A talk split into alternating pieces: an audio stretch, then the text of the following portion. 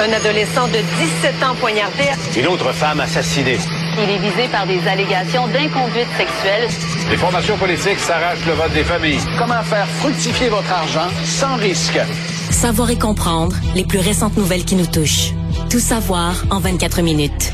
Avec Alexandre Morin-Villouellette et Mario Dumont. En manchette dans cet épisode, de Hockey Québec se dissocie d'Hockey Canada. Une avalanche de réactions s'ensuit. Rapport sur l'annulation du défilé de la fierté gay à Montréal. La saga Ward Gabriel se poursuit. Et tir mortel, Alex Baldwin conclut un accord avec la famille de la victime. Tout savoir en 24 minutes. Tout savoir en 24 minutes. Bienvenue à Tout savoir en 24 minutes. Bonjour Mario. Bonjour. Tout d'abord, c'est cette histoire qui retient l'attention déjà, encore et toujours, depuis plusieurs semaines, plusieurs mois. C'est Hockey Canada qui est encore et toujours dans la controverse. Le dernier 24 heures a été gros là, à tout point de vue, euh, au Québec, au Canada, au Parlement fédéral. Parce qu'on a enfin des réactions. C'est Hockey Québec hier soir qui ont dit vouloir prendre leur distance, vouloir faire souhaité un grand ménage au sein de la direction d'Hockey Canada et ont affirmé qu'ils allaient, là, euh, pour une période indéterminée, cesser les transferts de 3 dollars vers Hockey Canada qui sont prélevés à même les frais d'inscription qui sont déboursés par les, les cotisations, mettre ça dans un compte en fidéicommis. Absolument. Sur le côté. Donc, on ne les enverra plus pour l'instant, vont être gérés comme ça sur le côté jusqu'à ce qu'Hockey Canada remplisse plusieurs demandes qui ont été formulées d'ailleurs lors d'un courriel qui était acheminé aux parents là, des divers enfants qui sont inscrits aux activités de Hockey Québec. Sûrement à leur satisfaction. Ce que j'entends de partout, c'est que les parents au Québec, les parents, mais les, les associations locales, parce que le hockey est géré à l'échelle locale, dans, chaque ville, dans chaque région, il y a des associations locales et que la, confiance de ces gens-là envers Hockey Canada est rompue. Là. Est rompue, tout comme celle des politiciens hein, qui questionnent déjà depuis plusieurs jours, plusieurs semaines,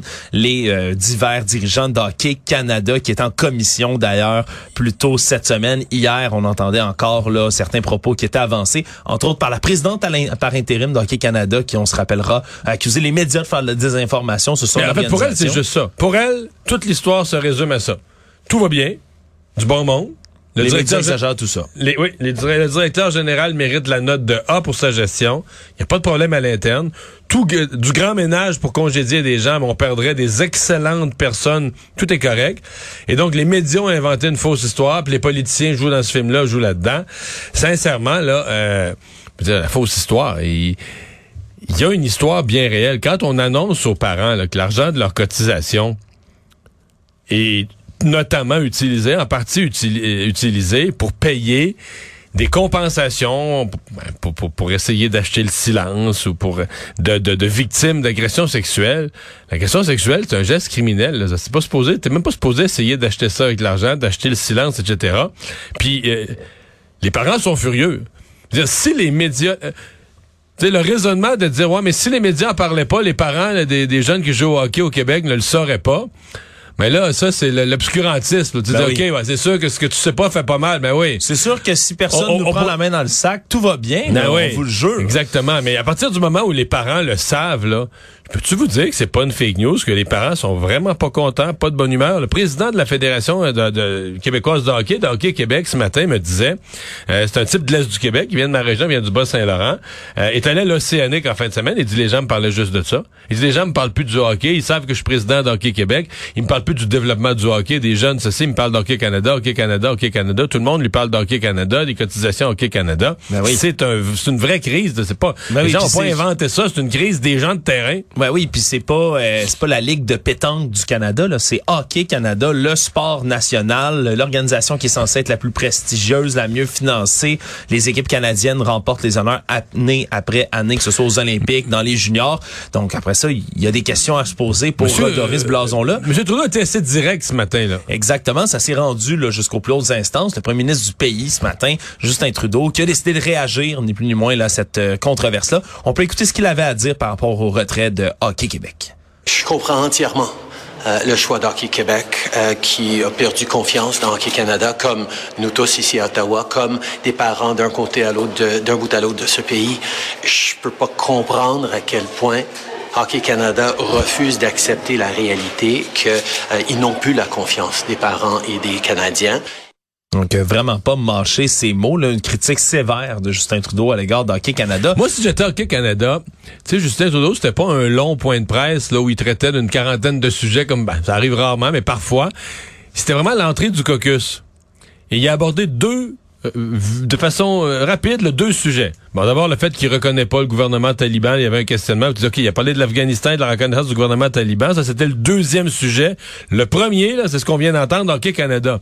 Mais les dirigeants d'Hockey Canada doivent se dire que dans l'ensemble de ce qui se passe au Canada et dans le monde, ce qui était le plus grave pour Justin Trudeau à matin, c'est leur incompétence, c'est le fait qu'ils s'accrochent à leur poste, c'est la confiance rompue dans le monde du hockey en Hockey Canada et les gens à la base. Là. Mais tout, mais pendant ce temps-là, hein, tout va bien chez Hockey Canada, tout va très bien. Donc c'est à se demander là, quand le premier ministre du pays réclame qu'il y ait des changements au sein de l'organisation, pendant combien de temps pourront-ils s'accrocher à leur poste? Je, je réponds tout de suite à ceux qui disent ouais mais là Justin Trudeau, la ministre des Sports, Mme Saint-Onge, pourquoi ils font pas quelque chose ou ils font pas plus? Là, il faut rappeler aux gens, Hockey Canada, ce n'est pas une société d'État. Là. Non, non, c'est pas, pas, le gouvernement, c'est une entreprise. Ben, c'est pas une Il y a, entreprise. il y a le une- Canada dedans, mais c'est pas. euh, oui, c'est une association privée, une, c'est une espèce de fédération de, de- d'associations de, hockey des provinces qui elles-mêmes sont des espèces de fédérations, des associations locales. C'est une pyramide. Mais tout ça étant des associations sans but lucratif, mais privées. Euh, le gouvernement mène pas ça. Le gouvernement leur fournit de l'argent annuellement et pour l'instant, la ministre Saint-Onge a fait le seul geste qu'elle pouvait faire. Elle a fermé le robinet. Elle a dit, dans l'état actuel des choses, la confiance est rompue, je ferme le robinet. Et je veux dire, Justin Trudeau, aussi puissant peut- puisse-t-il être sur l'État canadien et la, la fonction publique canadienne, Il peut pas peut- renvoyer des gens c'est Hockey Canada. privée. Il- non, non, non. Il n'y a pas autorité sur Hockey Canada. Il faut, faut, faut l'expliquer aux gens qui, qui auraient cette confusion. Absolument. Et d'ailleurs, on a qualifié là chez les députés du Bloc québécois aujourd'hui que Hockey Québec, c'est sûrement le premier des dominos à tomber. Et ça pourrait s'avérer vrai parce qu'on a entendu parler dans les dernières heures que Hockey Ontario pourrait emboîter le pas à Hockey Québec également. Donc à voir si les provinces finiront par suivre le pas d'Hockey Québec. Actualité. Tout savoir en 24 minutes. L'annulation du défilé de la fierté gay avait fait beaucoup, beaucoup jaser le 7 août dernier. Hein. On se préparait du côté de l'organisation de Fierté Montréal à tenir le traditionnel défilé. Et là, il y a un rapport indépendant qui avait été mandaté par la ville pour faire la lumière sur l'annulation de ce dit défilé et sur comment ça s'est passé. C'est Philippe Schnob qui était l'enquêteur indépendant, l'ancien de la STM ici à Montréal, qui rend son rapport aujourd'hui puis qui démontre que les premières histoires qu'on avait entendues parler Mario ce jour-là ben, sont vrais. C'est vraiment à la dernière, dernière, dernière, dernière minute qu'on s'est rendu compte du côté de la Fierté Montréal qu'il y avait un véritable problème. Selon la ligne du temps qui a été établie par M. Schnob, à 7h46, là, le matin même, l'organisation s'est rendu compte qu'il y avait 96 agents d'accueil qui étaient attendus, qui venaient se joindre à 89 bénévoles, donc qu'on avait besoin pour assurer l'organisation. Mais ils n'ont pas été recrutés et on s'en aperçoit le matin même. Deux semaines avant la date du défilé, la personne qui était responsable du recrutement puis de l'encadrement des bénévoles est partie en congé de maladie et n'est jamais revenue du tout. Donc Il n'a pas été remplacé dans son rôle? n'a pas été remplacé dans son rôle. Il y a une personne qui avait été embauchée pour coordonner le défilé qui a été congédiée à la fin du juin aussi, sept semaines avant l'événement. Ça n'a pas aidé. Et là, vers 8 heures, on dit qu'il y a une conversation entre deux personnes clés qu'on ne nomme pas, qui est un point tournant. Il y a un quick quo entre ces deux personnes-là, donc ils se comprennent pas trop bien, mésentente. Et il y a une des deux personnes qui annonce l'annulation du défilé à l'externe. Donc après ça, le directeur général de la Fierté, Simon Gamache, lui, donne la consigne au téléphone. Non, non, non, non, restez en stand-by, je m'en viens. Mais pendant son déplacement, pendant que M. Gamache se rend jusqu'à Fierté Montréal pour constater la situation puis tenter de régler le problème, mais on annonce l'annulation du défilé de la fierté au SPVM directement vers 8h12, donc au service de police de la ville de Montréal. Eux, entendant cela, démobilisent leurs effectifs. Et à 8h41, ben, c'est repris la nouvelle dans les radios, dans les médias, un peu partout, si bien que vers 8h43, deux minutes plus tard, quand M. Gamache arrive, ben, il est mis devant le fait accompli, ni plus ni moins. Tout est fait. Tout est déjà fait, tout est annulé, le SPVM ne sera plus là, et donc il, il vient Mais- d'apprendre que tout est annulé, et finalement confirme la nouvelle dans les médias. Mais vraiment, tout s'est déroulé en, Ça, en ça une nous heure une explication. Je dois quand même dire que là, on nommait un enquêteur indépendant. Euh, c'est un défilé. Là. Je ne veux pas minimiser l'importance. C'est un défilé annuel. On s'y est habitué. Il y a son importance. Il symbolise quelque chose. Mais des fois, j'ai l'impression qu'on ferait pas une enquête si grosse si des services essentiels avaient pas été fournis à des gens, puis qu'il y avait eu, euh, que les gens avaient eu faim ou qu'il n'y avait pas eu des soins de santé. Là, ça reste là. C'est pas, euh, c'est la, la communauté euh, gay, lesbienne, c'était bien porté quand même. C'est un défilé. Bon, c'est plate. Une année, on saute le défilé. Je comprends bien qu'on veuille améliorer, mais l'idée, cette espèce d'idée, il fallait enquêter. Il me semble qu'on a comme un peu euh, grossi ça, l'annulation. Moi, j'ai pas, personnellement, l'annulation d'un défilé, quel qu'il soit, je considère pas que c'est... euh, c'est- c'est c'est pour l'ensemble de la population que c'est d'une telle que ça prend quasiment une enquête du coroner comme s'il y avait un mort. C'est un, c'est décevant pour les gens qui avaient prévu y participer. Ça a choqué des parce gens y a un le- grand nombre de gens, je pense, Mario, qui participent. Ah ouais, dans les centaines de milliers. C'est un énorme gros, événement. un énorme événement. Mais là, en tout cas, il y a une enquête, on a des conclusions. J'espère que. En fait, quand on lit le rapport, on se dit c'est sûr que ça fait pic-pic, broche à foin, un peu comme organisation. C'est par rapport à la grosseur de l'événement, on s'attend pas à ce que ce soit si broche à foin que ça, l'organisation, que tout repose sur une personne qui recrute des bénévoles, mais là, il tombe malade, personne ne le remplace. Donc, il y a comme une fragilité organisationnelle qui détonne avec la grosseur de l'événement. Tout savoir en 24 minutes. Dans les nouvelles judiciaires, c'est la saga Ward. Gabriel, hein, Jérémy Gabriel et Mike Ward, qui auront encore des démêlés avec la justice. Ça se poursuit encore et toujours. Ça fait plus de dix ans déjà qu'on est sur cette saga. que- Qu'est-ce qu'on pourrait nous donner une année où ça va finir? Parce que je suis proche d'être tanné, moi. T'es proche de cette année? J'approche. Ouais, c'est J'approche- à, dou- à j'approche que 12 ans de procédure judiciaire, toi tu décroches. J'approche que ça m'intéresse plus puis que je finisse par dire ben là on a pas mal fait le tour de cette affaire là. Ouais, mais là il y a de la cour non mais je sais bien que les gens les gens ont les droits et les droits peuvent être euh, devant les tribunaux, on peut faire les pour défendre ses droits. Et c'est ce qu'on a fait. C'est une Oui, petite oui, victoire oui. qui a été gagnée aujourd'hui, mais victoire tout de même. On s'est adressé à la cour d'appel pour traiter, entre autres, euh, le- la- de savoir si la mère de Jérémy Gabriel, elle a le droit de poursuivre comme son fils Mike Ward pour dommages et intérêts. Bon, on se rappellera, là, c'est des sagas judiciaires qui durent, je le dis, depuis dix ans. On avait débouté là en- dans le plus haut tribunal du pays, là, à la Cour suprême, Jérémy Gabriel, faisant valoir que ben, il devait faire une poursuite en cas de diffamation pour avoir raison, non pas que ce soit un cas de discrimination. C'est ce qu'il a fait finalement en déposant une autre poursuite de 288 000 dollars et sa mère, elle, pour des dommages de 84 600 dollars. Sauf que la juge, elle, avait refusé la poursuite de la mère, celle de Jérémy Gabriel, elle avait été acceptée en jugeant que les délais étaient expirés pour tout ça. Et donc, on a, on s'est adressé à la cour d'appel pour traiter la question du délai de prescription, donc de savoir s'il est trop tard pour ça, de poser cette question. Et donc, dans les prochaines semaines, on va falloir revenir en cours pour débattre de ce délai. Donc, ça s'enfonce, ça se poursuit, et ces poursuites, Moi, là, je, je- ça va être long. Je nous fixerais collectivement comme objectif de société qu'en 2030 tout ça soit fini. C'est c'est un bon défi, Mario. Je me suis fixé ça. Toujours dans les affaires judiciaires, c'est une histoire qui retient l'attention, celle d'un ex-fiscaliste de Deloitte, hein, ce grand bureau fiscal, ouais, qui est accusé d'harcèlement extrême envers une supérieure duquel il est tombé amoureux. Une histoire qui commence à l'été 2020. Fait quelques mois que Philippe Dubé, 30 ans, est embauché là, par la firme Deloitte. Il, est analyste en fiscalité des entreprises. Et, je fais une parenthèse c'est ça pour dire, OK, le gars, là, on se met dans l'histoire, il y a 30 ans, donc il a fait des études de haut niveau, euh, il est analyste fiscaliste, euh, il a, euh, ben forcément, pour être embauché chez Deloitte, il a passé un processus d'entrevue, c'est des grands bureaux, euh, ils l'ont trouvé sûrement lors de l'embauche très professionnel, très brillant en matière de fiscalité, l'embauche. Je dis tout ça parce que quand tu quand on va écouter, tu vas nous raconter la suite, tu te dis ben voyons, qu'est-ce qui est arrivé? Là? Ouais, qu'est-ce qui est arrivé? Parce qu'il tombe. Ce qui est arrivé, c'est qu'il est tombé amoureux de la supérieure Ouais, en question. jusque-là, ça peut arriver à tout le monde, là. Elle lui dit, ben, c'est une relation professionnelle, je suis pas intéressé, ça reste une relation de travail uniquement. Sauf que là, ben, l'accusé, lui, se met à apparaître à l'épicerie, entre autres, hein, sur le passage de la victime, qui, au départ, trouve ça étrange, hein, drôle de hasard, qui se présente derrière elle en Euh, et elle ne comprend même, elle, elle ne sait même pas que lui connaît son lieu de résidence là. Exact. Il ne comprend pas comment ça se fait que lui euh, sait à quelle heure est à l'épicerie, c'est où ça. Tu ça laisse entendre qu'elle suit pas mal pour être rendu dans le fil avec elle à l'épicerie. Exact. Et donc, on se rend compte que finalement, ben, Dubé se serait mis en tête que elle lui aurait donné un rendez-vous d'une manière quelconque, l'accuse de vouloir jouer avec ses sentiments. Bref, a continué de la harceler là pendant des, des, des mois, littéralement pendant un an, même s'il a fini par perdre son emploi de tout ça, le harcelé de courriels, messages textes, photos, vidéos. La victime avait tellement peur qu'à plusieurs reprises, elle est allée dormir chez des amis pour pas qu'il la retrouve. Elle aurait même engagé des agents de sécurité pour monter la garde chez elle tellement elle avait peur de Monsieur Dubé même si elle ignorait ses messages, ça ne l'a pas freiné. Lui a continué à lui envoyer tout ça.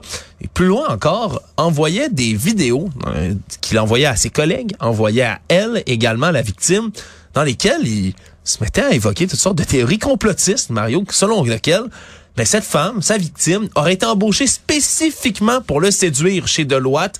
Il pensait qu'il y avait une conspiration dans l'entreprise. Dans le but de le faire trébucher pour le congédier. Dans le but de le faire trébucher pour le faire congédier. Et même, ça s'est rendu si loin qu'à un certain moment donné, dans un de ses vidéos, il se sentait interpellé, dit-il, par les publicités de Martin Matt. L'humoriste Martin Matt pour Maxi, hein, ces publicités qui sont bien connues du public, pensait que ces publicités-là avaient été commanditées par Deloitte pour se moquer de lui ni plus ni moins. Donc, trouver un sens dans tout ça.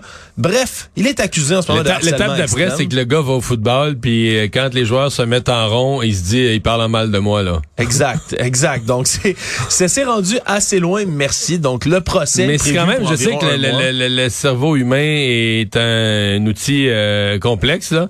Mais tu dis, comment tu peux sais, un type... parce que y a rien, pour moi, il y a rien de plus rationnel que ça. Là, la fiscalité, peut-être faire tes études, obtenir ton diplôme. Oui, toi-même, tu as fait des études en économie. Oui, oui, non, mais la fiscalité, c'est encore plus. Puis là, là, tu passes, là, tu rentres dans un... Là, tu passes les examens, tu rentres dans un grand bureau. Puis comment comment tu dérailles sans que tout le côté rationnel, mais là, je sais, il est tombé en amour, probablement qu'il y a eu des problèmes de santé mentale, mais quand même, comment tout le rationnel qui t'a permis de te rendre là, tout à coup, il n'y a plus jamais, plus une lumière de cette rationalité-là qui te dit, hey, d'après moi, tu fais pas bonne, à l'œil de même, d'après moi, tu fais pas bonne affaire. Je sais pas trop, là, mais, tu sais, euh, tu sais, les, les, petites facultés qui t'ont permis de passer ton cours fiscalité 304 qui était vraiment tough, si t'es ramené à l'analyse de la situation actuelle, ça te dirait, arrête, là, garde ta job, arrête de niaiser, arrête de gosser, pas dans la file de, de l'épicerie que ta bosse, mais, mais je comprends que c'est ça, c'est que le cerveau est complexe. Savoir et comprendre, tout savoir en 24 minutes.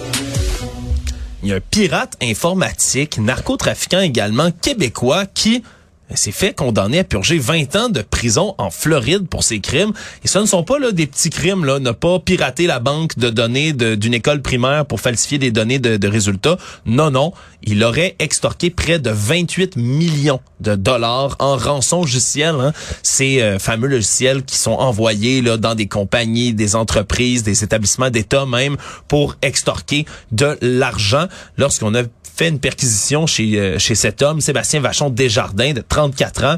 Il résidait Gatineau. Dans sa résidence, il y avait pas moins de 719 bitcoins qui valaient 28 millions de dollars US. C'est presque 38 millions de dollars canadiens. On dit qu'il a contribué à au moins au moins 91 attaques avec Netwalker.